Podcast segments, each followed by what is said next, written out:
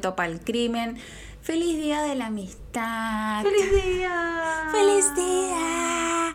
Bueno, yo soy la Chessy y conmigo acá la, la corista estrella, Carlita. la Carlita. Eh, les traemos un episodio sobre la amistad.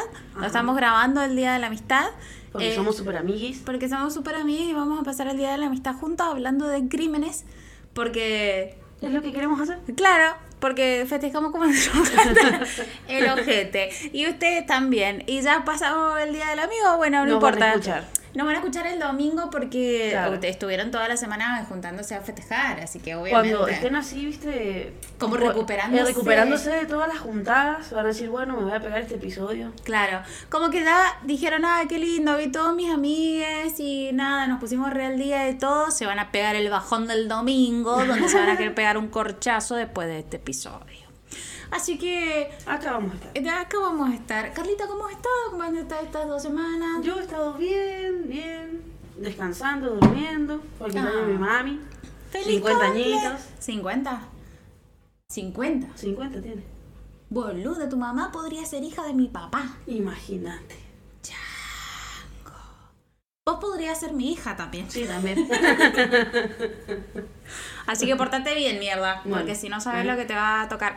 Eh, bueno, nada, yo quería comentar, eh, me alegro mucho que la hayas pasado muy bien las vacaciones. Feliz ¿Y cumpleaños, mamá. Eh, no, yo bien, lo que yo quería comentar era que ha habido como una buena repercusión con respecto a lo que al último caso que hicimos, que fue el del próbolo. Y los Em, amamos mucho. eh. Sí, hemos recibido buen, muy buen feedback, un- co- eh, o sea, mensajes y comentarios que nos han llegado a la página, que me han llegado a mí personalmente. Algunos los compartí, los que se podían compartir. Eh, cuando hagamos un update de esta señorita, de la Ajá. que todavía están enjuiciando, vamos a poner un audio que nos compartió una persona que también eh, vivía muy cerquita y tuvo una experiencia súper personal con un personaje de allá dentro del próbolo. Así que ya cuando sepamos un poquito más de lo que pasó con Mico, les vamos a estar preparando eso para ustedes. Pero bueno, gracias por estar, gracias por la recepción. La verdad es que fue un caso re difícil. El que no nos gustó para nada hacer, Claro. pero que bueno, que había que hacerlo, que tocaba y nada, les queremos agradecer la, la recepción que hubo. Claro. Así que bueno, muchas y como gracias. ahora, el episodio que sigue va a ser el del Día del Amigo, los vamos a hacer un especial eh, del Día del Amigo. eh. Claro. Y entonces nos ponemos nacionales, internacionales, Claro. a full. Bueno, eh, era hora libre igual porque era el día del amigo, así que podíamos elegir de qué hablar. Bueno, Eh, nada, mm. ¿querés arrancar? Dale. Dale. Empiezo con el primer caso que yo le puse, yo le pongo nombre a las cosas, pero bueno, tengo problemas. eh. Le puse amigos de Fier, Hmm, que va a pasar algo feo ahí, va a pasar algo doloroso. van a pasar cosas. Bueno, este es un caso que es bastante reciente, eh, de este año, eh, que creo que, bueno, la mayor parte de la gente va a tener conocimiento, ya que se ha visto mucho en los noticieros. Es un caso que ha llegado a ser nacional, y bueno, toda la cuestión. Es el caso de Joaquín Esperani Flores, que es un adolescente de 14 años que fue hallado asesinado el domingo 2 de julio del 2023. Ayer. ayer. Claro, ah, el nada. caso. Ah. A principio de mes. Sí, nos pusimos reactuales, pero qué caso de mierda has traído. Sí, no. Ese es una cuestión de. con amigos así. Con amigos así. pero bueno, contame, contame que no he Bueno, podido ver. Eh, la cuestión es que él era de la ciudad cordobesa de La Goulash y tras per- permanecer desaparecido desde el jueves 29 de junio, eh, lo encontraron muerto tras haber recibido más de 10 golpes en la cabeza que terminaron siendo, o sea, contabilizando 18. Mm. Y bueno, que sufrió un daño encefálico que le provocó la muerte inmediata, según lo que se, relevó- se reveló en el informe de la autopsia. En tanto, un amigo de la víctima, de la misma edad, fue detenido como supuesto culpable de la agresión y fue trasladado a un instituto de menores. Ujú, Este amigo se llama Leandro, vamos a ujú. decirlo. Leandro, cara de. Eh, de- Y bueno, cuenta que Leandro tenía la misma edad que él, 14. claro, y dice que bueno, que la operación de la autopsia fue realizada en las últimas horas el día domingo cuando lo encuentran el 2 de julio a la tarde porque lo tuvieron que trasladar hasta la localidad de Río Cuarto que se encuentra un poco al sur de lo que sería la Goulash y bueno la forense que la realizó a la autopsia fue Ana Laura Peyovi. Ujú. esta bueno eligieron esta sucursal iba a decir Eligieron esta, ¿Y qué, qué me esta localidad, esta localidad para realizar la autopsia por una cuestión de cercanía. Y bueno, el resultado que se entregó fue esto de que había muerto por los golpes que se le habían producido en la cabeza. Mm, El presunto responsable del crimen fue alojado en un centro penal juvenil de la capital provincial, donde será sometido a estudios de diagnóstico eh, psicosociales y ambientales. El Poder Judicial Provincial informó este medio- mediodía, o sea, del lunes, eh, mediante un comunicado que el traslado del joven, eh, que por su edad es inimputable, se realizó para su resguardo y que el destino fue un centro de eh, penal juvenil. La decisión fue tomada por el juez de control de niñez, adolescencia, penal juvenil, violencia familiar y de género y faltas de la Bulash, Sebastián Moro, quien antes tomó contacto con el adolescente y con sus padres. O sea, primero les informó a ellos y después como que largó el comunicado, por así decirlo, de que Ok, pero, se iba a sea, proceder de esta manera. claro, pero se lo llevan a él a dónde? Al, Al centro penal al juvenil. centro penal juvenil. Primero, obviamente, es así. El chico, en el momento del hecho, es el primer sospechoso por cuestiones de video que ya vamos a nombrar más enseguida. Eh, entonces se lo llevan a un centro de diagnóstico y de estudios donde se hacen pericias y toda la cuestión. Y ahí él lo entrevistan creo que viernes, sábado y el domingo. Los tres días seguidos. Claro, y el domingo confiesa. Entonces, eh, a, pes- a- a partir de ahí lo trasladan al penal juvenil de menores. Ok, entendido. Eh, bueno, la información judicial indica que se pudo establecer la presunta participación no punible de un niño de 14 años en la muerte de Joaquín y añade que el adolescente involucrado en el hecho actualmente se encuentra alojado eh, eh, por- para su resguardo en el Centro de Admisión y Diagnóstico, que bueno, son eh, las siglas CAD. Que es esto lo que yo te decía en el primer lugar donde estuvo, Ok. ¿me entendés?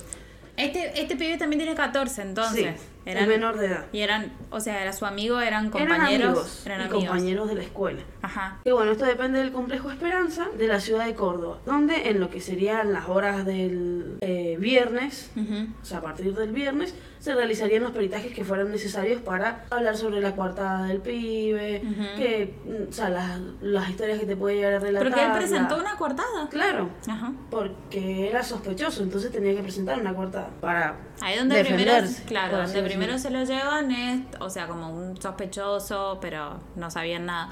Bueno, yo la primera vez que vi la noticia me acuerdo que ya se decía que había sido amigo. Claro. Ah, ok. Lo que pasa es que en realidad era el único, el primer y único sospechoso por el video en el que lo veían que primero él se iba con el chico y después aparecía solo. Pero bueno, ya vamos a ir contando la historia y vamos a ir viendo. Ah, ok, no te perfecto. Bueno, perdón, perdón, ¿Eh? no, ahora me calmó las tetas. Igual es como que eh, siempre es así. O sea, la única persona, la última persona en verte vivo es el principal sospechoso. Claro, vamos, o sí, obvio. Of course, yes. Bueno, Eh, of la- course, yes, of course. La madre de Joaquín, Mariela, dice, este chico, o sea, en ese momento, ¿no es cierto? Esto fue, creo que cuando ya lo habían, o sea, ya después del domingo, que encuentran a... El lunes. Eh, este chico es un psicópata, era amigo de toda la vida de Joaquín. Hicieron la primaria juntos, cumpleaños. Como familia íbamos al campo de ellos. No había nada que nos llamara la atención, dijo el lunes por la mañana entre lágrimas. Quien al igual que su esposo, Martín Esperani, eh, apuntó a ese adolescente como el autor del crimen. Ujú. También el intendente de la Bulash, César Abdala, dijo eh, a la emisora local LB3 que el chico aprendido se desmoronó y confesó, esto recién el domingo, Mm. el crimen de Esperani, quien era buscado desde el pasado jueves cuando no entró al colegio al que asistía. El funcionario municipal manifestó que pudo acceder a estos datos de fuentes vinculadas a la investigación, quienes le detallaron que el sospechoso tenía un celular, el celular de su amigo, y que no pudo explicar por qué, por qué lo tenía el teléfono. Y, no- y no creen que se lo haya, o sea, que lo mató por ahí para intentar robar el celu, ¿no? Es que hay un montón de hipótesis. Y la verdad es que tampoco han revelado el por qué, o sea, no han revelado. El chico dijo, no, lo maté por tal cosa. Pero ellos ya lo saben, la policía ya lo sabe. Sabe que él fue el que lo mató. Pero saben los motivos. Yo creo que sí, pero no es algo que han sacado a la luz. Ah, ok. En el momento había un montón de especulaciones sobre que eran pareja, que había sido por celos, Que había sido por pelearse por una chica, digámoslo así, una cuestión así. Después también por esto, por lo del teléfono. O como para robarle, porque la madre decía como que era un niñito que no se veía mal, pero como que era medio, medio sorete, una cosa así. Ah. Pero puede ser medio sorete, pero no por eso va a ir a matar a alguien. Claro. No, y no, no, no. mírame a mí. Claro. Eh, bueno, Abdal agregó eh, que en las siguientes imágenes de las cámaras de seguridad de la zona se ve a Joaquín y al otro chico, que no ingresan a la escuela y que se los ve caminando alegres por la vereda de la escuela sin estrés, sin sospecha de lo que podía ocurrir. O sea, los dos iban caminando y en el video ahí se ven que están tranqui, panqui, Claro, y no pasa es nada. así. Primero en un principio se ve eh, la- en el momento en el que Joaquín sale de su casa, se lo capta por un video que se va en bicicleta hacia la escuela. Él Ujú. llega a la escuela, mete la bicicleta en el coso de bicicletas de la escuela, Ujú. se encuentra con su amigo y no En el entra a la escuela. Claro, no se llama así, pero sí. ¿Cómo que no se llama así? No se llama bicicletero, ¿cómo se va a llamar bicicletero? Si el bicicletero es el que te arregla las bicis. Eh, ajá. claro. Eso. Bueno, el estacionamiento de la bici. Claro. Con un escote que puede estacionar la bici. ¿No que escuchaste ese chiste? No. bueno, no importa. Así, en el escote. ¿Dejan la bici en el escote? Deja la bici ahí y se van los dos caminando por la misma vereda de la escuela. Tranqui panqui.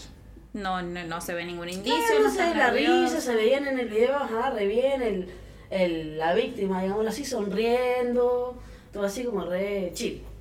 Ajá. Por su parte, el padre de la víctima dijo que, bueno, que no tenía palabras para describir lo sucedido y recordó que para ellos eh, el ahora acusado era como uno más de la familia y que sus padres y su familia también. Ajá. Dice, o sea, esto dijo el padre. No termino de entenderlo. No, es muy duro, no caigo. Me pregunto por qué. ¿Por qué no tengo la respuesta? Sostuvo el hombre al recordar que los papás del supuesto autor del crimen se habían sumado a la búsqueda de su hijo. Encima también eso, ¿me entendés? Ujú.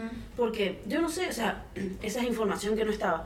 Si los padres sabían, o sea, si los padres del otro chico sabían que él los había matado, entonces vos llegas a pensar, decís que lo hicieron de hipócritas, de cínicos, o verdaderamente no sabían. Bueno, pero y también- cayeron en el discurso No, solamente de ser hipócritas, también la desesperación que tenían esos padres porque se dieron cuenta que su hija era un asesino y ya se lo iba a llevar la policía, no le iban a ver más.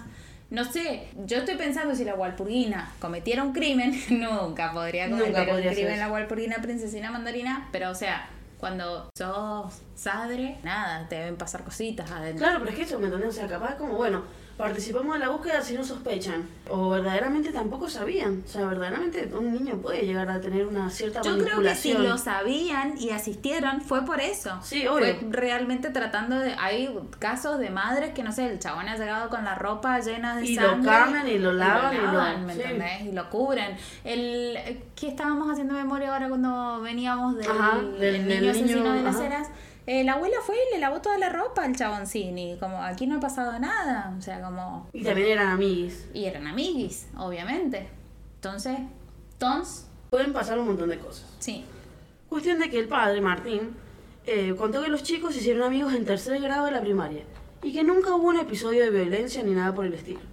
En tanto, la madre de Joaquín se refirió a las pruebas que incriminaban al adolescente acusado y aseguró que todo indicaba que fue él quien lo mató. Tipo, como que el padre estaba de que no lo podía creer Ujú. y la madre dijo, achúrenlo. La madre decía, es un psicópata basura.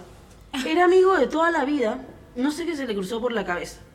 Sostuvo la mujer que reiteró en declaraciones a la radio eh, Continental Ujú. que el acusado dijo que lo había matado de un golpe en la cabeza. Ujú. Eso también, o sea, ya están los resultados de la, de la autopsia de eso que se, se Sí, murió de todos los se golpes en murió la por cabeza. eso, sí, Fueron sí, sí. 18 en el cuerpo en total, pero 11 en la cabeza. No, no, no, los 18 en la cabeza. ¿Los 18? Ah, pensé que me habías dicho 11, No, que no. resultaron siendo 18 porque le había pegado en otros Eran lados. más de 10 golpes que terminaron contabilizando 18. Ah, más de 10, yo ya asumí que eran 11. Claro. Son más de 10, 11. 11. Bien, Jessy. Palmadita en la espalda, sí. Ok.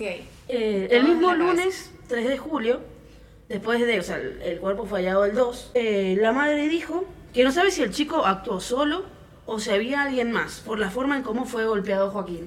Ajá. O sea que hasta eh, había la posibilidad de que, porque encima también eso, el niñito cuando volvió a la escuela, porque él vuelve y vuelve solo a la escuela, no notan, o sea, lo pueden llegar a ver notado un poco nervioso, un poco alterado, lo que No sea. notan nada. Pero la ropa limpia, con la misma ropa que había ido, no se había cambiado la ropa. Entonces como, eh, no sé, podía llegar a estar la posibilidad. O sea, porque si vos ponete a pensar que le diste 18 que fierrazos en la cabeza a un chaboncín, mínimo las zapatillas se te salpicaron y no tenía nada. Exacto. Ah, qué rari está eso, che. Eh, y también, bueno, eh, recordando la búsqueda, porque ya vamos a hablar también sobre la búsqueda, de, o sea, afirma, dice, este psicópata lo que hacía era embarrar la cancha para no llegar al cuerpo de Joaquín. Es un cínico. Yo quiero cadena perpetua, a mí no me interesa que tenga 14 años. Marcela aseguró que su hijo era bueno, un chico sin maldad, dócil, un amor de persona. Y añadió que hace responsable a la escuela por no haberles avisado que Joaquín no había llegado a clases a pesar de que su bicicleta estaba en el ingreso del establecimiento. Que eso para mí la verdad que tiene toda la razón del mundo. Sí. Porque por más escuela secundaria que sea y que ya no es la primaria y que tenés a la maestra encima y toda la cuestión, hay que contabilizar los pibes. Y Sí, vos sí, sabés, pero tiene que tomar ¿me asistencia. Claro, te toman asistencia y todo, pero no está el otro y No está la bicicleta afuera.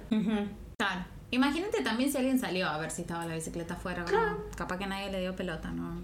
Bien. Eh, finalmente, la mujer contó eh, que en las imágenes incorporadas a la causa se ve a su hijo y al otro chico caminar rodeando la escuela y luego se ve regresar a, solo al otro adolescente como apurado, Ujú. como acelerado. Y hacía caca.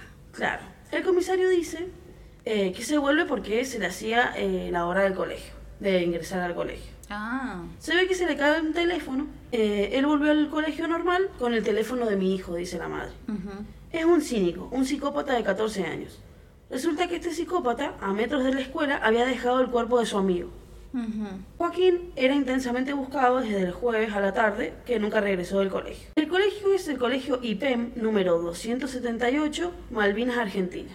Eh, bueno, de la localidad de, de La donde cursaba sus estudios secundarios. La el cuerpo apareció el domingo 2 de julio en una vivienda que estaba deshabitada ubicada en la calle Sarmiento 480, Ujú. a unos 100 metros de la mencionada escuela, y con signos de haber cuadra. sido atacado.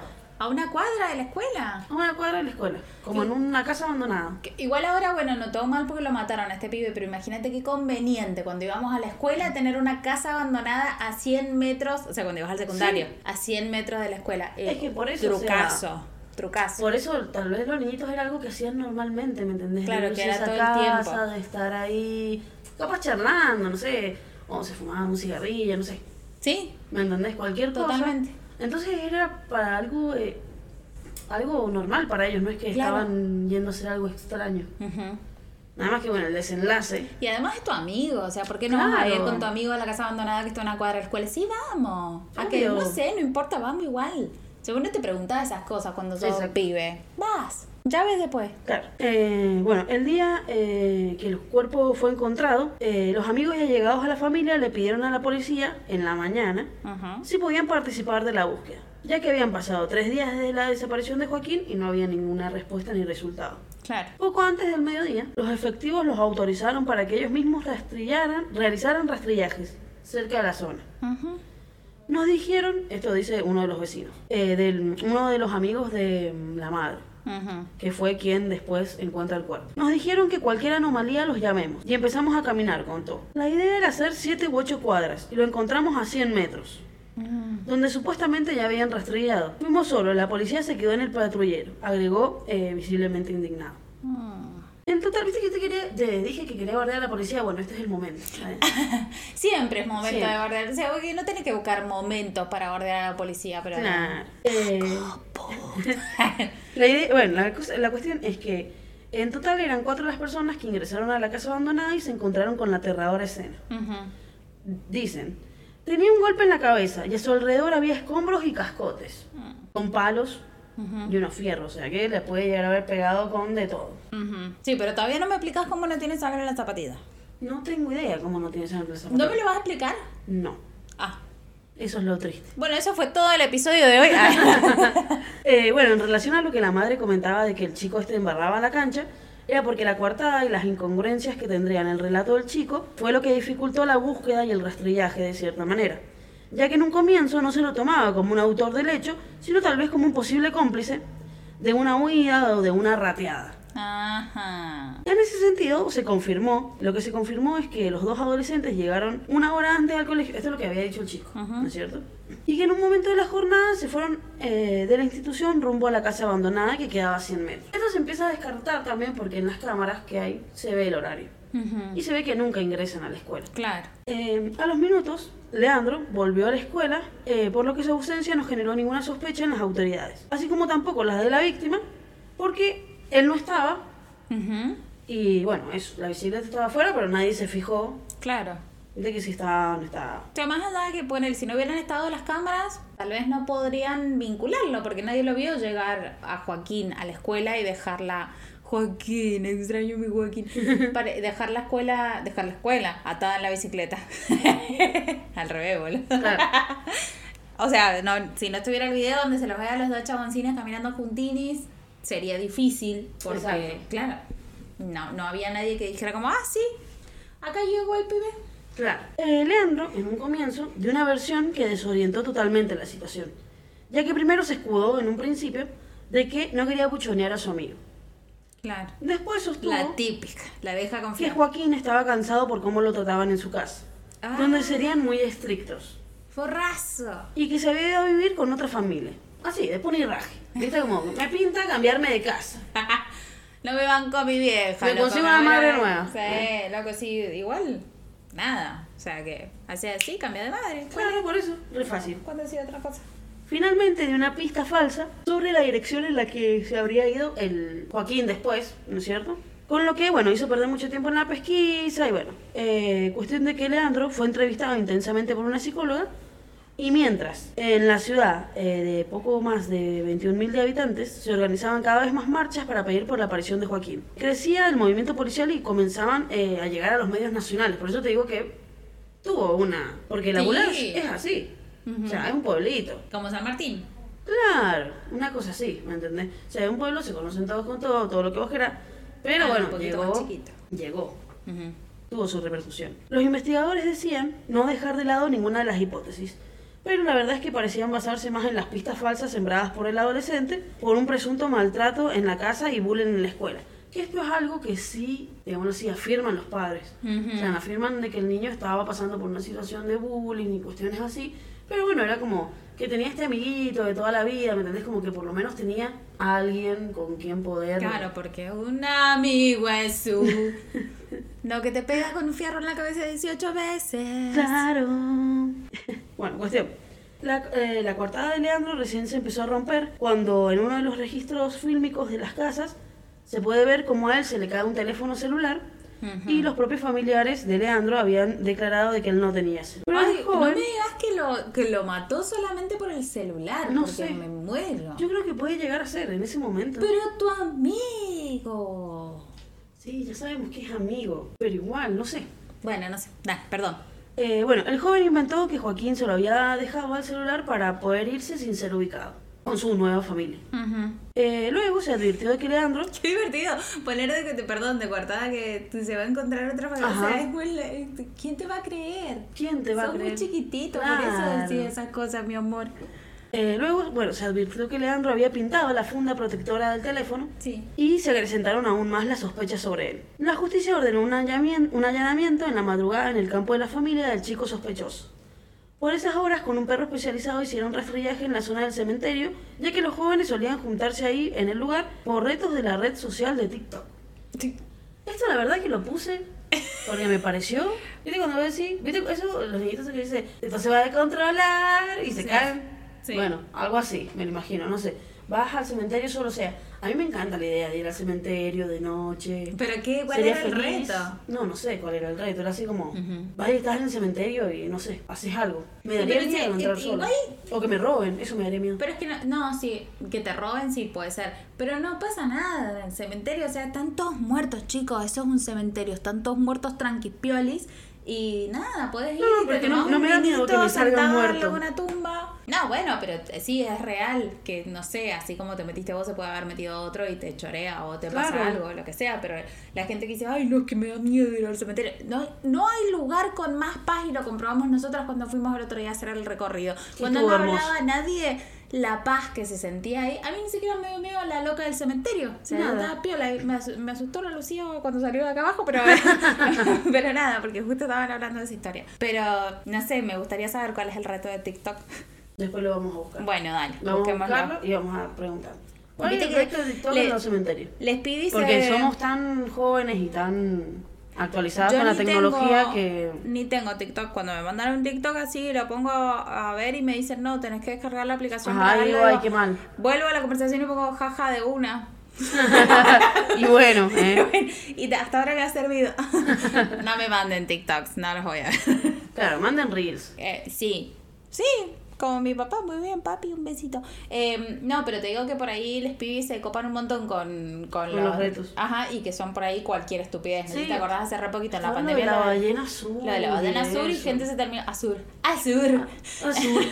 Eh, y gente se terminó matando. O sea, cuidado con los retos de Sí, TikTok por porque ir a un cementerio de noche no pasa nada, amiguis. Pero sí, después se Pero- terminan matando, no está piola. No está bueno. No. Bueno, cuestión de que el domingo se produjo el, des- el desenlace. Y Leandro, con sus padres, habían eh, estado en el departamento de policía desde las 15 hasta las 23 del sábado. En medio de la desesperación por no tener noticias, vecinos y familiares, se ofrecieron a la colaboración con la policía, como te había comentado anteriormente. Medio que nos ningunearon, dice. Mm. Nos dijeron que repartamos panfletos nomás, que si queríamos fuéramos casa por casa. No lo podían creer cuando lo encontramos nosotros. Fue muy duro, fue horrible, revela el vecino que, los, que había encontrado el cuerpo. Durante la tarde del lunes se llevó a cabo la despedida del menor de edad en el Club Huracán, donde él jugaba al fútbol, y los restos eh, fueron inhumados en el cementerio de Jesús. Nomás que lo entierran. Sí, pero yo no sabía que era eso, ¿Qué cosa? inhumados. ¿No Que sabías? te entierren, ajá. Te sonaba que lo quemaban. Claro, en el momento dije, ahumados. ¿eh? Se lo hicieron a la parrilla al pibe encima. ¿eh? No, eh, sí, pero no lo había pensado por ese lado, pero sí. no. Cuestión Suena, de que- suena eso, suena eso. Eh, el domingo, frente a la psicóloga y frente a su propio, frente a su propio padre, eh, Leandro reconoció el crimen y dijo que él lo había matado. Mm. Lo admitió. Las reducidas dimensiones de, de la departamental de, de policía permitieron que el padre de Joaquín escuchara la terrible confesión y todas las ilusiones se derrumbaron a partir de ese momento. Y ahí, bueno, es cuando le dan la chance de que pum, lo buscan, lo encuentran. Y bueno, lo que termina de este caso es que el chico es inimputable por ser menor de edad, entonces está en una cuestión juvenil, una prisión juvenil de menores. Ujú. Y bueno, se verá cuando cumpla 18 si le dan una pena, si sigue cumpliendo la pena, o sea, si le dan la pena ahora y la empieza a cumplir desde ahora y a partir de los 18 va a la cárcel, Ujú. se verá. Todavía no se sabe nada No se sobre sabe. eso. Bueno, gracias. Fue una historia de mierda. Sí. Eh, pero bueno, ven que no. eh, guarda con los amigos. Porque con amigas sí. Hmm. Bueno, yo les voy a contar otro. ¿Otro? Ah, ¿Otra historia? Esta es una historia de amor y amistad. Muy hermosa. muy hermosa. Muy hermosa, muy hermosa que involucra a un señor súper alto, sin cara y con tentáculos que te chupan la vida. Tranqui. Bueno, probablemente eh, la gente que estaba en Reddit hace un tiempo va a saber con esa descripción de que, de que le- les estaba hablando, pero para los que no Hay sepan, de rap y todo. no importa para los que no, para los que no sepan no pasa nada porque se los voy a explicar. Bueno, mi historia transcurre, es un, es un poco más agradable que la tuya, tengo el placer de decir que Un es un poco más agradable que la tuya. Tiene una parte de re mierda, pero después como que... Repunta. Sí, no, tranqui, tranqui. Bueno, para mi historia estamos en Waukesha. Ya. Te juro que se dice así. Waukesha, que esto queda en Wisconsin. Y es sábado... Suena nombre, viste, de los niñitos estos nuevos que vienen ahora. Que, digamos así, se han reproducido hace poco tiempo. Los niños nuevos le ponen nombre. Estamos hablando de nuevas generaciones. Claro. Ah, sí, padres centennials. Y le ponen unos nombres que vos Sí. decís. Y Gómez. Eh, no seas hijo de tu madre. Bueno, que se le puede poner como quieran, no sí, sé. después los niñitos se quieren matar. Sí, ese, es que ese es el problema. Hay que pensar eh, en eso, porque después... No piensan en el bullying que te hacen por tu Claro, nombre. los niñitos a la escuela y se quieren... Bueno, Claro. algo que yo. No, pero en este caso es un pueblito Es un que queda en pueblo, ¿no? Wisconsin. Es eh, hoy, sábado 31 de mayo de 2014. No, mentira, cuando pasa esto. Y yo así como, ah. No, es sábado 31 de mayo del 2014 y hay dos detectives eh, que van a ser importantes durante toda la historia, que son Michelle Trusoni y Tom Casey. Están ahí, tranqui. Están ahí Ellos dos trabajando. Están ahí como... Haciendo ahí, anotando sus cositas. Tal cual. Haciendo cosas de policías. eh. Cositas policias. Eh, bueno, justo antes de las 10 de la mañana recibieron una llamada por radio. Un chabocín que andaba por ahí se había encontrado a una niña de 12 años. No, hoy estamos así con, lo- con los menores violentos. Ajá, menores violentos. 12 años apuñalada y tendida al costado de una carretera. Esa niña era Peyton Leutner. Creo que se dice Leutner, pero bueno, nada. Le vamos a decir Peyton. Ajá, Peyton. O Leutner, como te- no sé, porque a veces escribía Leutner, a veces escribía Peyton. ¿Viste cuando sos chiquita y ves así como programas de tele o cosas así? Y uno de los nombres que yo quería para mi vida era Peyton. ¿En serio? Ajá, pero. Peyton Cabrera, horrible, ¿viste? Claro, Peyton Cabrera, no que. Peyton Billick. Es que no hay nada, no hay manera de que. Hay manera de que eh, algo le quede mal a mi apellido. La ¿Viste? verdad, como que queda bien con todo. Patricia Bilic, ¿queda bien? Sí. Úrsula Bilic, ¿queda bien? Morgan Billick es otro personaje que también te voy a contar. Bueno, y Dan Klein, que fue el primero en responder a la llamada después de que un ciclista encontrara a Peyton Leutner, que era un estudiante de sexto grado, tendida en la hierba al final de una carretera sin salida, en un parquecito ahí. Dice, Peyton no se movía mucho. Cuando me acerqué le dije, hola, soy el oficial Dan, ¿estás bien? Y ella Sí, dijo, sí, de lo más bien, amigo. Si estoy acá tiradita. O sea, le dijo, no, no, claro que no, le dijo. A medida que me acercaba, veía un poco más de sangre. Y cuanto más me acercaba, más, sangre, veía. Más sangre. Exacto, eso dijo Klein. Leutner le dijo, o sea, acordemos, recordemos que está apuñalada y tiradita, Sí, tirada y le dice piso. que eh, se lo había hecho su mejor amiga. Digo como, ¿ves acá? ¿Ves estos agujeros? ¿Ves Ajá. estos huecos? Me los hizo Morgan Geyser. Morgan Geyser, ese es el nombre de la muchachita. Bueno, Trusoni dijo que cuando llevaron a Leutner a la sala de emergencias parecía estar experimentando un dolor extremo y que nunca se va a olvidar la expresión de su rostro. Ellos actuaron de inmediato para juntar información, la información de Leutner, en, el, en caso de que la Sí. quedara. Porque imagínate, la llevas ahí toda apuñaladita, tiene 12 años, un cuerpito muy chiquito y Y todo los un- padres de esa niña. y era, y era todo un colador. Ahora te voy a contar un poquito de los padres. Queda toda eh, coladoreada, entonces era nada, había que averiguar todo lo que se pudiera en ese Sí, momento. o sea, lo primero que tenía que hacer era llevarla al hospital. Exacto. Bueno, y lo, lo primero que descubren es que había otra niña presente cuando ocurrió el ataque. Entonces, la tenemos a Peyton toda como un colador de todo lo que le habían apuñalado. Morgan Geyser, que es la mejor amiga. La de- apuñaladora. la apuñaladora. Y eh, aparece otra. Otro personaje en nuestra historia. Casey fue a la casa de Geyser y habló con su mamá, que se llamaba Angie, y descubrió que las dos niñas habían hecho un pijama party la noche anterior con otra Sí. amiga que se llamaba Anissa Weyer. Ni Weyer ni Morgan estaban en la casa. La policía se dispersó por el pueblo, qué sé yo, la fueron a buscar y la encontraron antes de las 3 de la tarde, a las 2, sentadas al costado de una autopista y habían caminado durante 5 horas. O sea, estaban en un punto, habían Sí. estado caminando. O sea, Pero- deberían hasta. Caminaron cinco horitas, se cansaron, se tiraron a descansar y las encuentra. Dice que estaban un poco sucias, cubiertas de algunas manchas y que su comportamiento era muy tranquilo. Parecían hasta sumisas, si se quiere. O sea, como, ay, somos dos pobres niñitas a la orilla de la rutita. Llévenme a mi casa. Sí, por favor, extraño a mi mami. Y Bueno. apuñalar al que las levantaba. Se me hace tarde para apuñalar a otra persona. Bueno, cuando las trajeron a las niñas de vuelta, Peyton todavía estaba en cirugía. Y eh, no sabían si iban a sobrevivir en ese momento. Y no sabían si esto iba a ser una investigación de homicidio o qué carajo iba a pasar. Las niñas fueron interrogadas por la policía durante horas.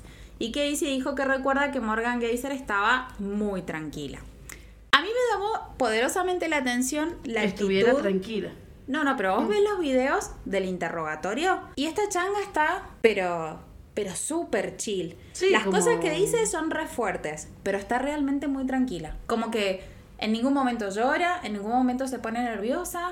O sea, como que a veces baja la mirada, pero eso es todo lo que hace. Como que mantiene una conversación súper normal con el policía. Claro. ¿Y qué hiciste esta tarde? Y me levanté y apuñalé a mi amiga. Ujú. Pero bueno, la verdad es que me empecé a sentir medio mal y caminé. Eh, no, espera, porque caminan por otra cosa. Ah. Ya te voy a contar por qué caminan. Bueno. Iban a buscar que- McDonald's. ¿eh? Estaban buscando McDonald's. Bueno, dice que ella estaba en la comisaría de policía, estaba cubierta de sangre y es como si esto fuera cualquier día para ella. No me pasa nada. Eh, nunca había entrado a una entrevista con tan poca información como esa, el señor Trusoni, pero pensó que tal vez todo se trataba de un chico, que es lo mismo que, que Claro. pensaron en tu caso, que era una pelea por una chica. Pero no. Pero no. En ese momento Morgan le pregunta qué le había pasado a Bella. Bella le decían a, a Peyton. Eh, y dice, ¿está muerta? Solo preguntaba, así como diciendo, "Sí, ya sabes lo que, lo que pasó, pero bueno. Casey mencionó que a Morgan eh, no parecía preocuparle realmente si Leuner estaba viva o estaba muerta. Entonces como que siguen hablando de eso y la chaboncita le dice, más vale que lo diga, estábamos tratando de matarla. Explicó que intentaron asesinarla para apaciguar a la persona de la que Anisa estaba hablando. Anisa, acordate que es la otra piba. Sí. Ella me hizo pensar que era necesario. Ahora me van a arrestar, ¿verdad? Pero así como te lo estoy contando Sí. a vos, la pibita se escucha en el video de la entrevista. Así como, ¿ahora me van a arrestar? O sea, por lo que hice. O sea, si Eda está muerta, ¿ahora me pasa algo malo? Como, Claro. es tengo, tengo esta duda genuina porque realmente no pensé que iba a pasar después. Bueno, en ese momento Morgan admitió que en realidad no pensaron realmente, no calcularon ni dimensionaron qué era lo que iba a pasar porque nunca esperaron que las detuvieran. Ellas esperaran que pasara, esperaban que pasara otra cosa y por eso se habían puesto a caminar. Morgan le dice a la policía que ella suponía que eventualmente se iba a meter en problemas porque la mamá siempre dice que hagas lo que hagas te alcanza tarde o temprano. Y así fue. Anisa era la que... Todo esto según la versión de Morgan, Sí. todavía no entramos a la entrevista de Anisa. Anisa, según Morgan, era la que decía que tenían que hacerlo. Y que Slenderman, el sujeto que descri- describí al principio, Tranqui. Los mataría a ellos y a su familia si no lo hacían. Slenderman es, así como te lo digo, un señor muy alto, muy flaco, muy alto, que no tiene cara, tiene una cabeza de huevo Sí. y tiene unos tentáculos que le salen de la espalda. ¿Quién es Slenderman? Es un personaje que se hizo famoso en un sitio web que recopila historias de terror. Sí. No sé si alguna vez has escuchado hablar de los creepypastas. Sí. Bueno, los creepypastas nacieron en Reddit. Y Sí. este muchacho, el Slenderman, fue uno de los personajes que crearon ahí. Inclusive ahora hay una película que no es tan, tan vieja. Sale la, Sí. la minita de estos ojitos claros, siempre tiene la boca abierta así como... Igual viste que las hacen posar ahí, como tipo boca abierta. Bueno, no sé, pero ella tiene la boca abierta así como... Como hacía... mm, Ay, esta que es bonita. Y orejoncita. La de Twilight. No sé qué es. Crepúsculo. Ah. Bueno, es una parecida, pero tiene el flequito más largo y ojos más azules, pero Claro. hace como esas caras así. Bueno, esa es una película de terror que la estaban dando el otro día en el Space. Me la enganché un viernes me, Dijiste, y me la vi y dije, "Yep". Los viernes a las 22 dan Eso voy a hacer ahora cuando llegue a mi casa. Me voy a ver una peli. eh. No, pero si es los viernes a las 22. No, yo voy a ver la peli que se me cante. Bueno, Carla, no te preocupes. bueno, la cuestión es que Slenderman aparece en un creepypasta y nada, de ahí las chaboncitas lo sacan y empiezan a flashear caquita. Em, yo una vez lo dibujé a Slenderman hace poquito porque estábamos hablando de historias de terror con las chicas y se, me acordé de Slenderman y le dibujé, "Ah, enseguida te lo muestro. Este muchachito, nada más. Es un personaje. Bueno, dice la leyenda que Slenderman puede medir entre 3 y 7 metros. Y es baja. como. es un Shaquille O'Neal. Es un Shaquille O'Neal. No sé qué otro jugador. Es como un Manu Ginobili. No, pero si son bien dos metros algo. No, miden. pero es como si fue, tuvieras tres Manu a- Claro, así, apilados. Bueno, bueno, es como les digo, un hombre alto que siempre lleva un traje, no tiene cara y su piel es blanca, blanca y bueno, están sus testáculos. Testáculos. Los testáculos. los tentáculos. Weir dijo que mm, Slenderman estrangula a sus víctimas con tentáculos que salen, sobresalen de su espalda y que se enfoca principalmente en niño, según lo que aprendió en el sitio web. En realidad pensé que era real porque lo vi, dijo Anisa. Estaban- tenía una esquizofrenia. Pam, pam.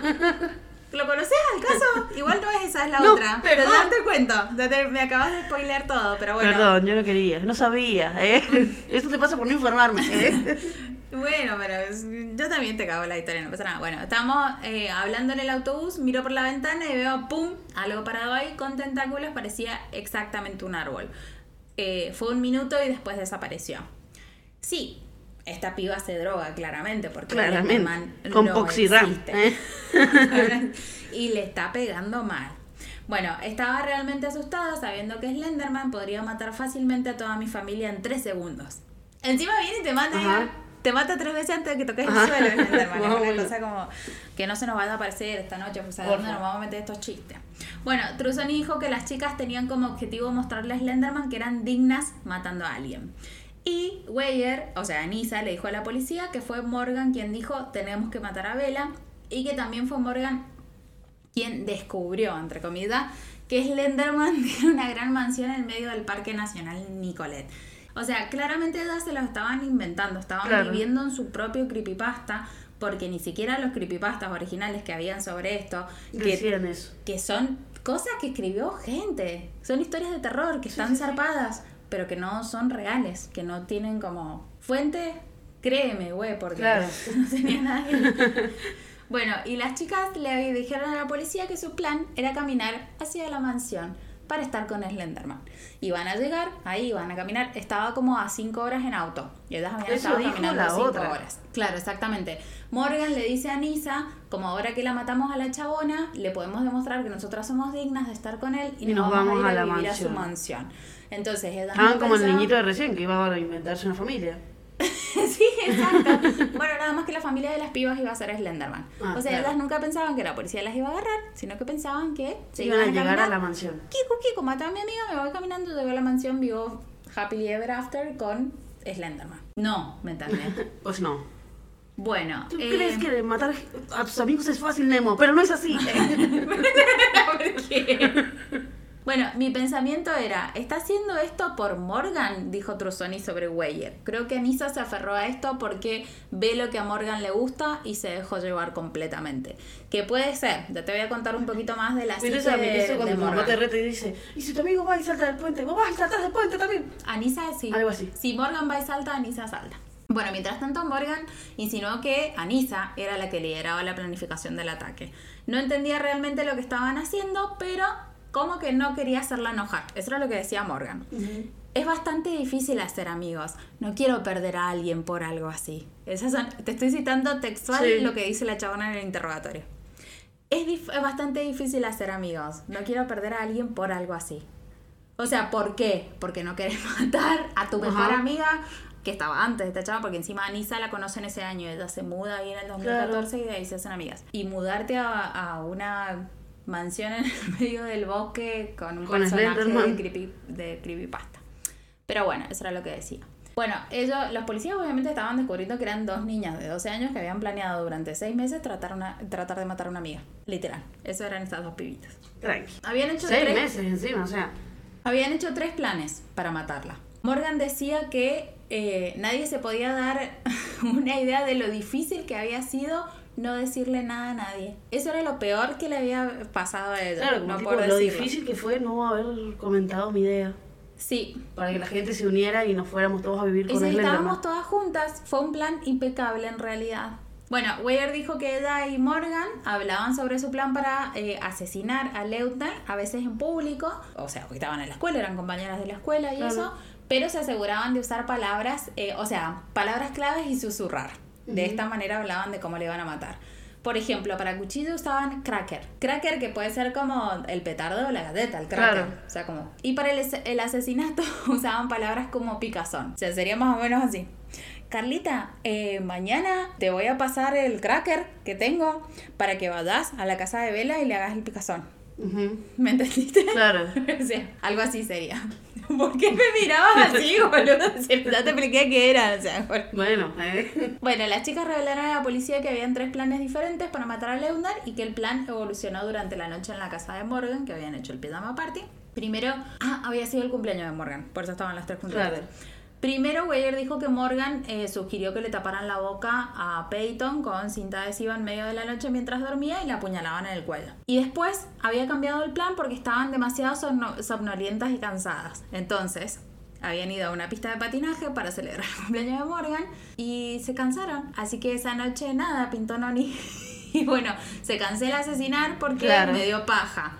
Igual same, amiga. Hay veces que uno no quiere matar, hay veces que uno quiere solo irse a dormir. Y La semana que viene te haces la pijamada de nuevo. Claro, o sea, no pasa nada, ¿a dónde se va a ir? Bueno, llega la mañana, se despiertan, se levantan, se ponen a jugar, juegan a disfrazarse. Y mientras Peyton se estaba poniendo un vestido de rosa de princesa, esto me cayó como lo que Es como que las dos, mientras la miran y dicen, ay, sí, te queda precioso, empiezan a hablar entre ellas y empiezan a idear un segundo plan. Claro. Y es como que a ella le decían que él estaban haciendo como comentarios de lo bien que se veía. Claro. Y mientras estaban cuchicheando como, le voy a meter el cracker en el... Ajá. ¿Me entendés? Bueno, dice que en ese momento, mientras ella se estaba cambiando, Morgan sugirió matarla en un baño del parque, que quedaba relativamente cerca de la casa, donde había un desagüe para la sangre. Ya lo había planeado todo. Acordate que tiene 12 años esta chabona. Sí. Y encima está hablando. Bueno, sí, toda la parte de Slenderman, Slenderman, bla, bla, bla. Pero primero ya tienen arma, ya lo tienen todo planeado y ya están buscando un lugar para que tenga el desagüe y se Claro, lo vaya a la. para descartar. Claro. Bueno, Morgan fue y agarró un cuchillo de la cocina. O sea, eso es lo que dice Anisa. Y Morgan dice que fue Anisa. Ujú, O sea, entre las dos, nunca se pusieron de acuerdo en eso. Claro. Lo llevaron en una bolsa y hubo mucho, mucho engaño en la entrevista que le hacían a, a Morgan.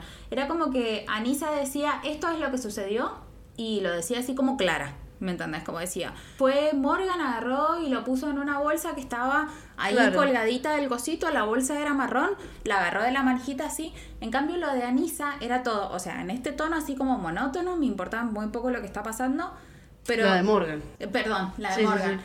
Pero era como que los datos no estaban bien tan- ni ordenados. Era como, no, creo que fue a la cocina, agarró un cuchillo. Sí, algo así. ¿Me entendés? O sea, como que la otra se acordaba, estaba como muy tallado en su mente lo que había pasado y las de Morgan no. Creo que Anisa lo hizo, creo que esto sucedió. Así, no afirmaba nunca Claro. nada. Después de preguntarle a la madre de Morgan si podían ir al parque, las tres salieron de la casa. Una iba a esconderse en un lugar y la otra en otro. Y después iban a ser como leonas persiguiendo una cebra. Esta, esta es declaración de Anisa. Anisa iba a derribarla y luego Morgan la iba a apuñalar. Tranqui. Salen. eh, ah, esto de que habían ido al parque también lo vi en otro videito donde sale. No me acuerdo quién salía hablando. Bueno, pero sale en otro, en otro videito decía que la habían dejado ir. Que normalmente a Morgan, como que la mamá no la dejaba ir al parque porque le daba miedo que le pasara algo. O sea, a la asesina Sí. no la dejaban ir solita al parque porque le daba miedo de que pasara algo. Pero como era su cumpleaños, la mamá hizo una excepción y la dejó ir con sus amigas, o sea, sin que fuera Claro. una persona adulta, con las chicas. Porque tenía miedo, ¿me entendés? De que a su hija, la asesina, le pasara algo. Le pasara algo. Lo encuentro como súper irónico eso. Pero bueno, están ahí, es como que se iban a esconder una en un lugar, otro en un lugar, otra en el otro, y después iban a saltar como las dos como a cazarla. Dice, así que empecé a alejarme y luego cuando estaba a dos metros de distancia, dije, ahora, de posta, en la, en la entrevista dicen, go, go, go. No sé si alguna vez jugaste al Counter Strike. Bueno, pero así, se dijeron así como, se miraron y dijeron como, go, go, go. Y salieron y se le tiraron arriba a la piba. Dice que estaba como loca, que le decía, vuélvete loca, enloquece, go crazy, cosas así le decían. Y asegúrate de que esté muerta. Morgan gritaba eso en el, en el En el parque, parque. en la mañana, ¿me entendés? Eh, 9 de la mañana, nueve y media de la mañana, una cosa así. Bueno, en, en el documental cuando están explicando esto, sale la filmación de la, de la sala de interrogaciones y el Paco le dice, ¿y qué El Paco. hiciste después? Bueno, el, el policía le dice, ¿qué hiciste después? Y la tipa, le- bueno, la tipa, 12 años. tenía. La nena. Tener presente esto. La nena de 12 años le dice, ya te lo dije, apuñalé, apuñalé, apuñalé, apuñalé. Y mientras le iba diciendo eso, hacía como el, el cosito con Claro. la mano y le decía, stop, stop, stop, stop. Como que hacía, miraba para arriba. Yo estoy Claro. re flasheada con esta chaboncita así rubiecita, pelito así un poquito abajo de los hombros y era como, ta, ta, y el pelito se le movía contra el contado. Yo estaba como diciendo, es una nena, yo tengo ¿Qué sobrinos onda? de esa edad". Bueno, y acordate que tiene 12, dice, fue extraño, no sentí remordimiento. Pensé que lo sentiría, ella era mi mejor amiga, pero en realidad no, no sentí nada. Onda, estaban en un cumple. Claro. En el de Satanás, parece. En el de la hora de la cabra. de la obra de la cámara estaban. Bueno, no sé, se hicieron su propio creepypasta. Bueno, eh, durante el interrogatorio, Weyer le preguntó a la policía dónde estaba el cuerpo de Leunder y la policía le, re- le reveló que estaba viva en el hospital. Y ahí, Anisa, nada que ver con la reacción de Morgan, como que medio se desmorona y dice, ay no, dice, sé que nunca volverá a confiar en mí, que me odia. Eh, Encima pensaban que después iban a ser amigas, no sé. Sí, boluda, qué locura. Pero por eso es que justamente, viste que el policía también había dicho lo mismo a Anisa, como que Anisa realmente no lo quería hacer, a pesar de que Morgan decía que ella era la que decía que le iba a venir a buscar a Slenderman y le iba a matar a toda la familia, como que lo hizo nada más para pertenecer, como para ser amiga Claro. de, De la otra. de la otra, exactamente. Y ahí en ese momento, cuando la, la de pelito cortito es Anisa, les voy a dejar las fotos, la de pelito cortito es Anisa, dice que no se dio cuenta de la magnitud de lo que había hecho. Unas semanas después del ataque, eh, van al hospital para entrevistarla, a Leundar, y le preguntan a Peyton cómo fue que se detuvo el... Eh, Leundar y Peyton son la misma persona. Sí. Eh, cómo fue que se detuvo el ataque. Y dijo que simplemente Morgan se detuvo y la miró y que ambas, ellas y Anisa, la miraron fijamente durante un rato con una mirada que parecía vacía. Acá eh, Peyton había empezado a hablar, se estaba como empezando a recuperar, pero le habían hecho muchas cirugías. Claro. En el documental, en el último, en el que salió en el 2022, es hay dos. Sí. Yo vi el, el primero y bueno, nada, esta tarde vi el pedacito del- de la entrevista que le hacen a, a Peyton porque sí, sobrevive. ¿Vieron, Sí. ¿Vieron que siempre le queremos hacer un plot twist y le decimos, no, este es un crimen, no sé Ajá. qué, es un podcast de crímenes, bla, bla, bla? Bueno, en este caso no. Peyton sobrevive, le habían hecho muchas cirugías, pero tuvieron que esperar todas estas semanas para hablar con ella porque como tenía varios cortes en el cuello no podía Claro. hablar. De hecho, la reconstrucción que le han hecho de la pera hasta acá abajo es como que se ve. mm, Si bien han pasado varios años y como que ya sea como que el injerto de Acomodado piel bastante, se ha sí. Como que se le ve todavía diferencia de color. Pero nada, está bien. Bueno, y que la miraron un ratito con la mirada vacía y que lo último que le dijo Lautner, o sea, Peyton a Morgan fue, confía en ti y te odio. Y dice que estas dos le mintieron. Y Anisa le dijo, bueno, no pasa nada, quédate acá, voy a ir a buscar ayuda. No, se fueron a la casa del Slenderman. Claro. Morgan Geyser apuñaló a Peyton 19 veces y eh, dice que le dijo a Peyton que se acostara y que se quedara quieta porque de esa manera iba a perder sangre más lentamente. Peyton intenta No te levantarse. movas.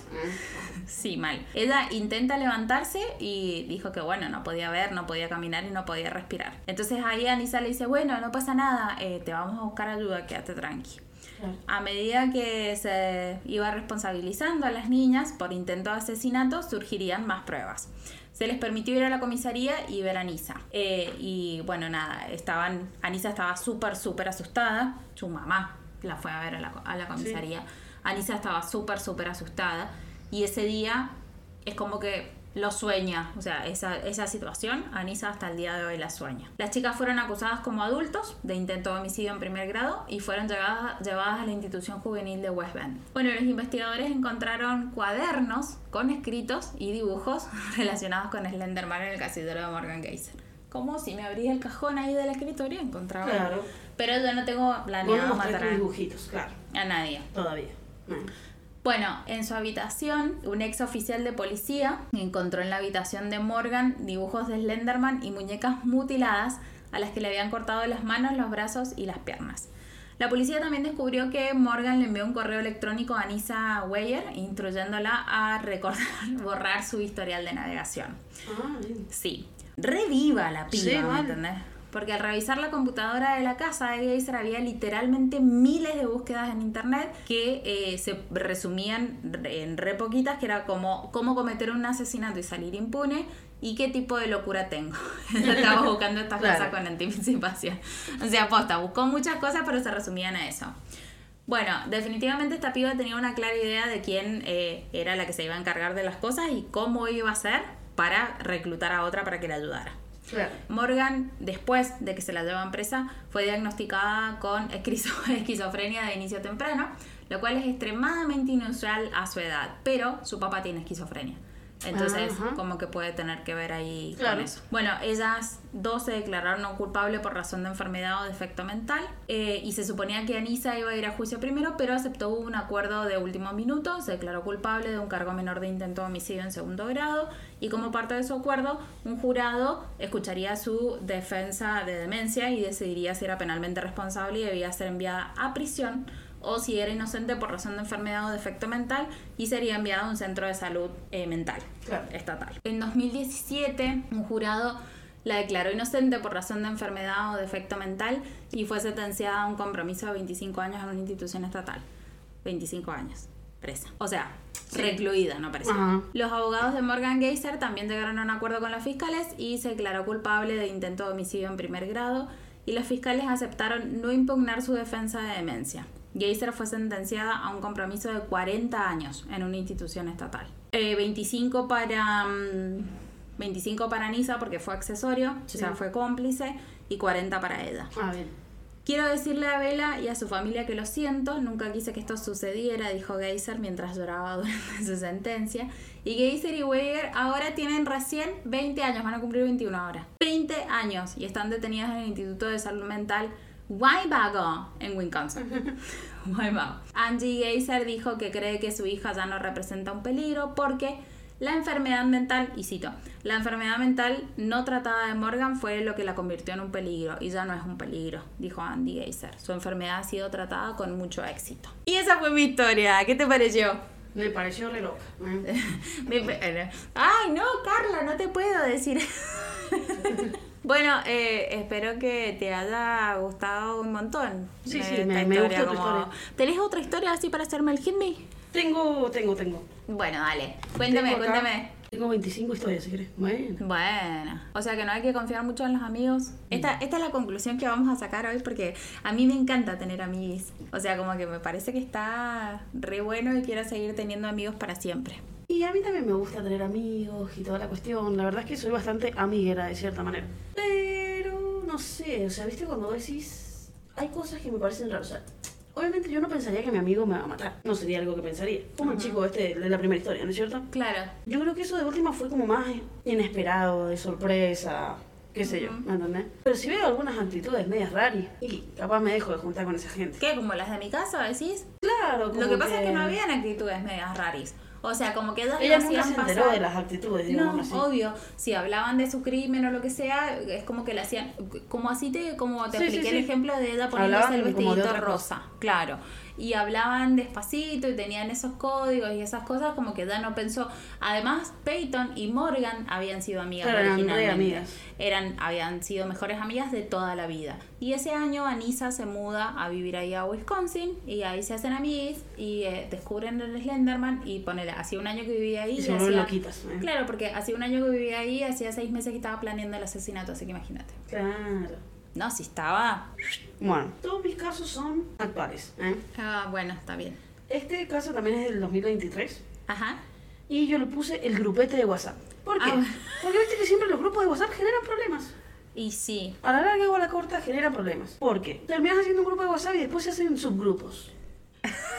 De gente que no pone a otra gente porque le cae mal o lo que sea. Entonces puede terminar pasando algo de un grupo que iba para un grupo, al grupo en el que van todos y bardeas algún huevón. Amiga, ¿te Y, has tenido bueno. problemas últimamente? Porque siento que lo estás tomando como muy personal. No, yo no, lo, yo no he tenido ese problema. Esa gente, esa, eh, esa gente. Esas cosas le pasa a la gente que yo conozco. No, no, no. Porque yo no soy una persona que va a hacer un grupo sin otra persona, a no ser que me caiga muy mal. Ujú. Pero como no es tan importante la gente por ahí para caerme mal, Bueno. no hago esos grupos. ¿me entendés? Ujú. Durísimo el comentario, pero bueno, está bien. Entonces, como bueno, me parece innecesario. Ujú. Pero allá va la gente. Yo estoy esas cosas. en miles de grupos. Sí, yo también, ese de es el tema. Sí. Eh, sí me da miedo por ahí confundirme de grupo. ¿Viste? y mandar uno, pero porque por lo general, o sea, no es como que tengo como subgrupos o cosas. Ah, tengo un par de subgrupos. Sí, es verdad. Tengo un par de subgrupos, pero nunca hablamos mal de la gente que no está en el grupo, Claro. sino que me da vergüenza de que por ahí es un contenido para un grupo y otro contenido para otro grupo y esquivarlos así y estar mandándole a gente de laburo cosas que no son, eh, Eh, sí, me preocuparía. Sí, sí, sí. O un sticker cochino o eso. Un sticker cochino. Esos stickers, los stickers creo que es lo peor. Es lo peor, lo peor, lo peor, porque vos lo mandás, obviamente se puede eliminar y todo. Pero ya lo Pero te mandan, no sé, Ya lo vieron, ya lo vieron, ya está. Lo- están Lo eliminás, pero no sé. No sé chupando el CULO a alguien, ¿me entendés? Y ese es el sticker, y vos decís. Claro. El CULO, ujú, el culo. Sí. Claro. Sí, no, ya no nos ponemos. Eh, o sea, yo tengo unos amigos que tienen unos stickers que decís, ya no hay respeto por nada. Ya no hay respeto por nada. No, sí, hay uno muy horrible que a mí no me gusta, que es un perrito saliendo de un pino. ¡Qué asco! es horrible. Bueno, y nada. Bueno, nada, cuestión de que los grupos de WhatsApp por ahí generan conflictos. Sí, Como bueno. en este caso. Ok. En realidad no lo generan en el grupo, pero bueno, se termina generando de cierta manera por eso. Por la tarde de por la tarde noche del sábado 13 de mayo del 2023, fue encontrado dentro de una camioneta Amarok a muy pocos metros de su casa en la localidad de Moreno, Perdón, mayo del 2023, también ahora, recién. Sí, por eso. Ah, el cuerpo sin vida de un hombre de 30 años a quien eh, se identificó como Facundo Lorenzo. mm. La hipótesis en un ¿Cuántos principio años? 30 años. Joven, Ah, amigo, un bebé. un bebé. La hipótesis, que en un principio indicaba que se trataba de un homicidio en, ocasión de robo, por una modalidad de entradera, por así decirlo, dio un giro inesperado y develó una oscura trama detrás del crimen. Chancha. Bueno, las cámaras de seguridad del barrio en el que vivía Facundo Lorenzo y los testimonios de allegados a la víctima cambiaron las sospechas de los investigadores, que terminaron apuntando a un amigo de la víctima, del que se había distanciado por cuestiones de pareja. Ok. ¿No es cierto? Ese amigo, eh, en el día domingo, ya se encuentra prófugo, al igual que su cómplice. Ok. Esto fue el sábado, a la tarde, noche. Sí. El domingo ya no estaban. Ujú. Las cámaras de los O vecinos... sea, le tiran una pista, los van a buscar y ahí ya los pibes. Chao. Ruta, ok. Ruta. Ruth. ¿Qué le pasaba a la Chess? Espera, déjame que levanto acá la libreta de enrolamiento. La libreta cívica en mi casa. Eh, las cámaras de los vecinos muestran los momentos previos al homicidio, en donde la víctima terminaba de estacionar su camioneta Volkswagen. No estamos haciendo. Bueno, sí, hagamos propaganda. Si me quieren regalar una camioneta, yo no me enojo. Bueno, ya, un montón. Bueno, pero capaz, ¿quién te dice? Sí, no, hay que soñar grande, porque si no después... Bueno, eh, en la puerta de su casa, cuando eh, un, un- un auto se estaciona eh, a unos metros y se bajan dos hombres. Los agresores, que estaban identificados como. Me mataba porque en el lugar, en la página donde lo vi, me salían las iniciales Ajá. solamente. Entonces uno es EPA. Ajá. ¡Epa! ¡Epa! No, y el EPA de los Simpsons. ¡Epa! ¡Epa! ¿Ah? El EPA de los Simpsons. Ay, no, mira que yo siempre entiendo las referencias de, los De la película pero- del domo. Ah, sí, sí la he El visto. Escuadrón de Protección Ambiental. Ah, ok. Bien. Bueno, tan, tan en detalle no la vi, pero sí. Bueno, cuestión de que. Pero me acuerdo EPA del puerco araña. Claro. EPA es Emanuel Pedro Aquino. Y NMF es eh, Nicolás, no sé la apellido. Fras. Claro, Ese es el cómplice igual. ese es no el importa, cómplice. el nombre del asesino es Nicolás. Emanuel. Emanuel. El Aquino. cómplice es. Ajá. Emanuel Aquino. Pi- Pipi. Pedro. Pedro. Aquino. Pipi Aquino. Le decían Pipi. Claro. Bueno, ellos corrieron eh, hacia la camioneta, eh, increparon por la ventanilla al conductor, eh, que se defendió eh, dando marcha atrás, y los sospechosos lograron abrir la puerta de, eh, de la camioneta y lo abordaron a golpe, eh, mientras que la camioneta se movía. Luego, el vehículo sale de la imagen, o sea, se deja de ver, y, y los presuntos asesinos, que no tienen de presunto, no tienen nada, eh, aparecen en la escena como corriendo de la camioneta hacia el auto, en el que habían llegado para escapar a toda velocidad. Ujú. A las pocas horas de que eso sucede, Lorenzo fue encontrado con un disparo en el cuello, con un orificio de entrada y de salida, en el cruce de las calles Vicente López y Dorrego. En el cuello. De Moreno. boludo, ni chance. Ni chance. Los sospechosos fueron intensamente buscados en ese momento e incluso se le dio aviso a Gendarmería Nacional y a Prefectura Naval, porque la madre de uno de ellos vivía en Paraguay, o vive en Paraguay, Ajá.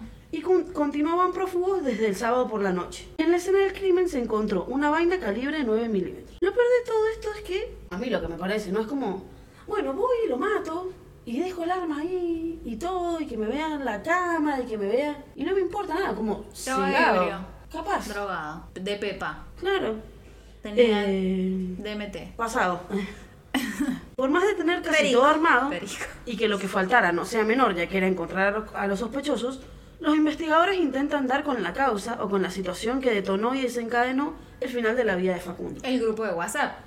Entonces, comenzaron a intentar localizar de dónde venían estas personas porque llegaron prácticamente juntas, o sea, llegó una atrás de la otra. Entonces, se podía presuponer que venían del mismo lugar o que capaz se habían encontrado por ahí. Viste que hay gente huevona, Mm. que no quiero decir otra palabra, Mm. que es como que en el semáforo se empiezan a bardear con la gente y después se persiguen. Bueno, esas cosas pasan. Sí, no, sí, sí, sí. yo Entonces, manejo. capaz pueden llegar a ver sí, una de esas situaciones también. O sea, como que tenían muchas hipótesis. Así fue como llegaron a la Como estación de servicio. carretera. Claro. Así fue como llegaron a la estación de servicio que estaba ubicada en la calle España y colectora de acceso oeste de la localidad bonaerense El Talar. Y comprobaron que la víctima había mantenido una discusión con Emanuel, que estaba domiciliado en Ituzaingó. No estaban solos, varios amigos que compartían el grupo de WhatsApp con ellos intentaron evitar la pelea, pero no, pu- no pudieron. Cuestión, yo me acuerdo de haber visto en el noticiero Ujú. que pasaban filmaciones de la estación de servicio y era como si fuera una hilera de autos estacionados, Sí. los tipos cagándose a pie en el medio y algún que otro huevón alrededor Filmando. filmando y que no se, e intentando que no se cagaran tanto a palo. Ajá. Básicamente era eso. Ujú. De acuerdo a fuentes del caso, la pelea se originó por una joven con la que Lorenzo tenía una relación. Lorenzo, Lorenzo es estaba con ella. No, sí sé. Ah. Estaba con ella.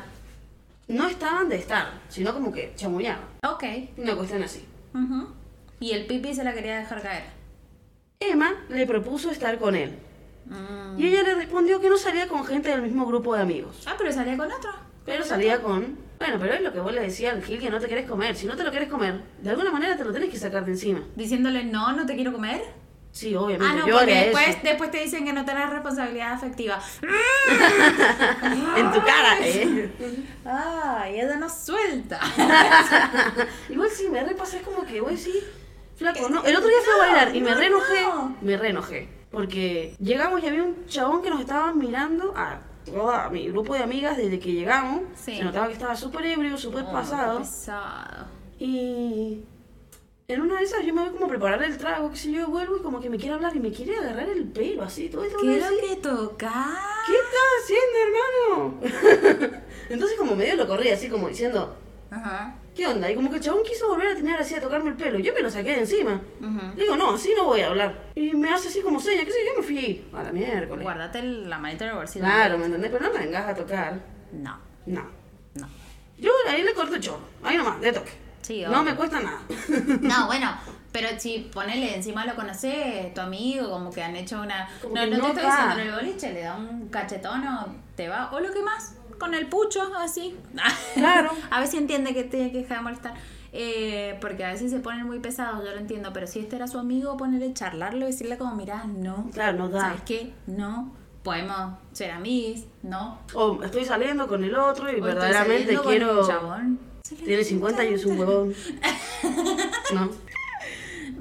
Bueno, cuestión de que enojado, enojado Emanuel, eh, comienza a quejarse por el grupo de WhatsApp de que la chica no quería salir con él porque Lorenzo le había tirado tierra. Ah. Eso es lo que él puso en el grupo de WhatsApp. O sea, para un poquito, porque Emma, este, va y le quiere escupir el asado a Lorenzo, que además zarpado Sí. de nombre, es como Lorenzo Lamas. No, Lorenzo es el apellido, pero sí, no importa. Lorenzo es la pe- ¿cómo se llama? Facundo. No, fue una mierda. Horrible nombre. Horrible. ¿Ves lo que te pasa? Ah, No, pero eh, no, no me gusta para nada Facundo, pero le quería escupir el asado a Facundo y después cuando la piba le dijo como, No. no, amigo, te, te voy a cagar a trompadas a vos porque, bueno, menos mal que no se lo agarró con ella porque bastante ¿Sabes igual? es. Que es lo que me parece a mí como que atrás de esto debe haber toda una situación de, primero remachismo obviamente, pero es como esto de, yo soy, o sea, Em- Emanuel, ¿no es cierto? Soy un tipo re piola, de una banda de guita, ¿me entendés? ¿Cómo no vas a querer salir conmigo, ¿me entendés? ¿Cómo te vas a poder perder esta oportunidad de tu vida? Ay, como el audio ¿Me que hace poquito empezó a circular, el chabón ese que le decía, o sea, reina, todo bien, pero o sea, vos no te das cuenta lo que, lo que te estás perdiendo, porque o sea, yo hago de todo, yo trabajo, yo estudio, yo... que hay gente que es así. No, no, no, no, no, no. Entonces para mí viene como por ese lado. Entonces como que el tipo no se bancó que la chabona lo ninguneara, entre comillas. ¿Ves por qué necesitamos el aborto retroactivo? Para esa gente. ¿Viste? O sea, de retro- retroactivo 30 años. Sí, mal. No es asesinato, Igual, es Emanuel tenía retroactivo. 45. Emanuel tenía 40, o sea, 30 años tiene la víctima. Estoy re Ujú. confundida. Sí, igual no te había dicho la edad de Emanuel, pero sí. 45 tiene el idiota. Un señor grande. Un señor grande ya, peludito ya. Y sí, con la huevo en la rodilla casi ya, loco que se deje joder. Bueno. Ya casi ni se le para, y anda jodiendo. Ay, no, no digas eso. Dale, seguí, mierda. Bueno, entonces se empezaron a pelear eh, por chat hasta que Emanuel lo invitó a seguirla en la action eh, y Lorenzo aceptó. Esto es lo que dijeron los que participaban del grupo de Te reto a duela. Ajá.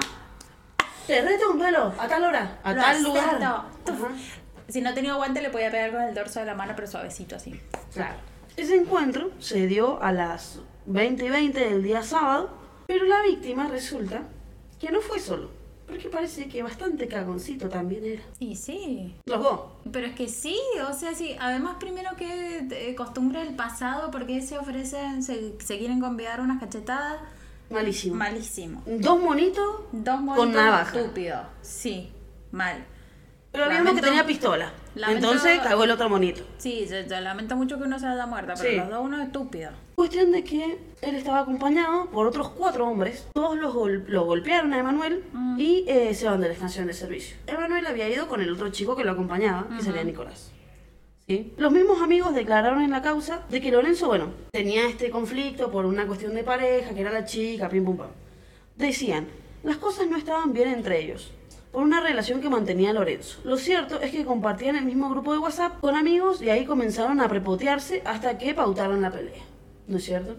Fue entonces que al pactar la pelea, que, fue, eh, que ocurrió en la estación de servicio, luego de que los otros se fueran, digámoslo así, o sea, como que la estación de servicio se reparten, los que habían acompañado a Lorenzo se van a otro lado, a hacer, seguir con su vida, ¿no es cierto? Y sí, y Lorenzo se va él solo. se vuelve a la casa solo y este lo persigue. Obviamente va, digámoslo así, porque a él lo golpean, queda medio maltrecho, pero parece que quedó caliente, maltrecho pero caliente. Entonces fue por la venganza hasta la casa de la víctima. Allí lo sorprendió cuando la víctima estaba estacionando la camioneta y dice, o sea, esto es lo que decían eh, las personas que habían visto los videos y los, los investigadores.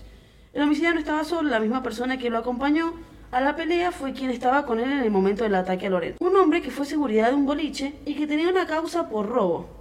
Ampliaron las fuentes consultadas, con, consultadas los datos sobre el sospechoso identificado como Nicolás. La causa quedó a cargo de la unidad fu- funcional de institución. Cuatro del Departamento Judicial de Moreno General Rodríguez, que la investiga como un homicidio agravado por el concurso premeditado de dos personas para cometerlo y por el uso de arma de fuego. Ujú. Desde la fiscalía se dispuso a allanar la casa en Parque Leloir, por eso te digo, de eh, Emanuel. Cheto, ¿eh? Que bueno, te digo que lo busqué y que son unos palacios de pasillos con cantero, arbustito, paisajista, toda la hueá, ¿no es cierto? Es como un Dalbian, Ujú. una cuestión así, bien cheto. Donde hallaron cuatro vehículos y motos, pero no al sospechoso. Y aún intentan establecer el domicilio, en ese momento, ¿no es cierto?, de Nicolás, del que no se sabía nada, pero él tiene una causa en el departamento de Mercedes, donde estuvo preso por un robo agravado eh, en poblado y en banda. Ok. O sea que tranqui el pibe también, Sí. Nicolás. Y Manuel Pedro Aquino eh, se presentó en la noche del viernes 26 de mayo en la jefatura del departamento de Morón para ponerse, eh, o sea, la expresión que utilizaban era ponerse a derecho, digámoslo así, como haciéndose cargo de la situación que había cometido, ¿no es cierto? Sabiendo que eh, pesaba sobre él un pedido de captura vigente por el crimen que había realizado. El sábado 27 está, o sea, él esperó, digámoslo así, desde que fue a hacer la declaración de que se declaró culpable. eh, el, sábado, el sábado 27, al día siguiente, eh, fue, mm, estaba esperando para ser indagado por el fiscal Fe- eh, Federico Soñora de la Fiscalía número 4 del Departamento Judicial de Moreno de General Rodríguez. Ujú. Hasta el momento yo eh, no, o sea, están esperando a darle una causa, a una, a una sentencia. Todavía no se ha resuelto, eh, por más de que sepan de que él es el, el autor y toda la cuestión, pero me parece la verdad que hay una cuestión de plata de por medio que lo va a ayudar a salir lo más ileso posible, por así decirlo. Así Tiene que bueno, los medios para hacerlo. Exactamente. Lamentablemente. esa es mi historia.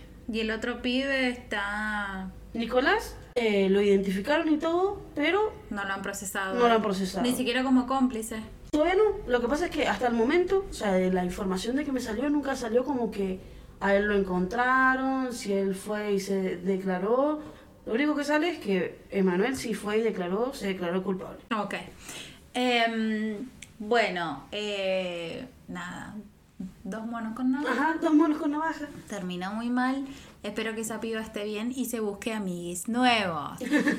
bueno, yo Que tengo... se metan en otros grupos de WhatsApp. Sí, tal cual.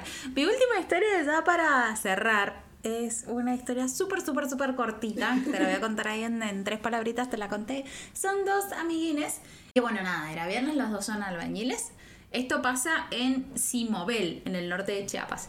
Eh, son albañiles los dos. El viernes le pagan quincena, creo que decía. Claro. Bueno, le pagan quincena y los invita a tomar eh, unos tragos, unas aguardientes. Y le dice como, no, bueno, pero es que yo tengo que juntar platita. Y Ant- Juan Antonio N, no tenemos el apellido porque... Claro. Nada, esto eh, pasó en el 2021, pero se han reservado la identidad de los dos. Pero sí, está la noticia por todos lados porque fue súper viral y la gente que vive ahí sabe quiénes son. Le dice como, no, bueno, pero tengo que juntar la platita, no sé qué. Le dicen, amigues, yo te pago. Bueno, no sé cómo Vamos, hablan ¿dónde? En México. El pisto, yo, pago- yo pongo el pisto, le dijo. Porque se le dice así, Ah, al alcohol. Y cuando se van a pistear, Ah, claro, por eso pistean. claro, si, Van a tomar. si pistean es que se están embriagando. Ah, bien. Pues se le, le pagaba el pisto y otros que, bueno, dale, sí, sí, igual la No, pagaba. vale. eh. Bueno, cuestión que Más Valeria Carinch. eh. eh, empiezan eh, a ingerir estas bebidas alcohólicas súper fuertes. Eh, el que no es Juan, El que no es Juan. el otro, El otro. se queda como medio desmayado. Entonces Juan lo viola. Ah, tranqui. Tranqui, Juan. O sea, porque un amigo es una. Luz. Y si no te das cuenta, también puede ser un violador. Así Aunque que no te viole a vos. Eso es muy importante. Eso, aunque no te viole a vos, si tenés un amigo violador, cancelalo, por favor. Que esta es la cancelación, así como depende de si me gusta Claro. o no a alguien, no, no está bien. No. No. está bien, vamos a aclarar las cosas, eso no está bien. Pero bueno, eh, esa era mi otra historia de, de cuestión. Juan Antonio fue detenido y está puesto a disposición, fue puesto a disposición del juez por el delito de violación en contra de uno de sus amigos. Y bueno, nada, la- el otro muchacho al que le ponen directamente NN eh, era, mm, o sea, eh, se presentó la denuncia en el municipio de Pichucalco. Los nombres que tienen. Bueno, que se Sí. eh, y la víctima, hasta el último update, que es del 2022, estaba recibiendo ayuda psicológica de parte de la fiscalía. Porque además, hay, hay- o sea, hay que sobrevivir a una violación y además una violación de tu amigo. Una violación de tu amigo y también como todo lo que trae, porque yo no digo que para una mujer sea más fácil decir que es violada porque no es fácil para ninguna persona. No. ¿No entendés? Pero socialmente y culturalmente Es como que hasta se pueden llegar a sentir menos hombres Sí. por haber sido violados. Sí, sí. No, no, sí, entiendo a lo que vas. Claro. Me parece que es, una estupidez porque estadísticamente se violan muchísimo más a las mujeres y son los varones los que los violan. Es como raro Claro. que una mujer viole, ¿verdad? Existen, sí, obvio. Sí, obvio. Pero estadísticamente son más Pero en este caso también fue un hombre. En este caso, inclusive en este caso fue un hombre, ¿me entendés? Eh, creo que debe traer aparejado un montón de cuestiones psicológicas y sociales que este muchacho, que encima albañil, por ahí no... No estamos asumiendo, estamos Sí, asumiendo, no. está mal, eso no. Sí. Eh, bueno, nada, pero por ahí el ambiente o el- los lugares que frecuenta, ponele que sean un que poco capaz tu compañero de trabajo va a terminar haciendo eso, ¿me entendés? No sé. Claro, no, obvio. Capaz si te vas al boliche y ves a un tipo cualquiera, capaz sospechas más de ese tipo que de tu compañero de laburo, ¿me? Claro, no, no, no, terrible. Pero bueno, esa era mi, mi última historia. la última historia que te traje. Para que nos caguemos la risa, pero Eh, reflexionemos. Exacto, pero bueno, miren, la realidad es que tener amigues es re lindo.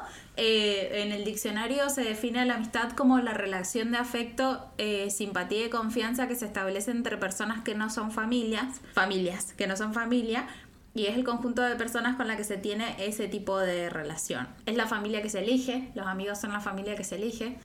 Bueno, Borges decía que la amistad no necesita frecuencia a diferencia del amor. El amor está lleno de ansiedades y de dudas. Un día de ausencia puede ser terrible. Ah. Así que... Igual, bueno, la guarda la ansiedad si por un día que no ven al novio. Sí, mal. Otra cosa que es importante que quiero dejar ahora Sí. acá Hay que hablar, hay que traer a la, a la mesa de discusión el cortar con amigos.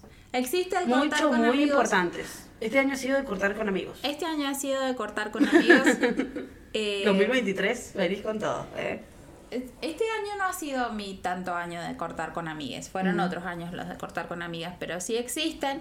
Eh, obviamente se, también se produce un duelo y obviamente las personas que son partícipes de la relación lo pueden tomar de distinta manera, pero eh, todo se puede charlar.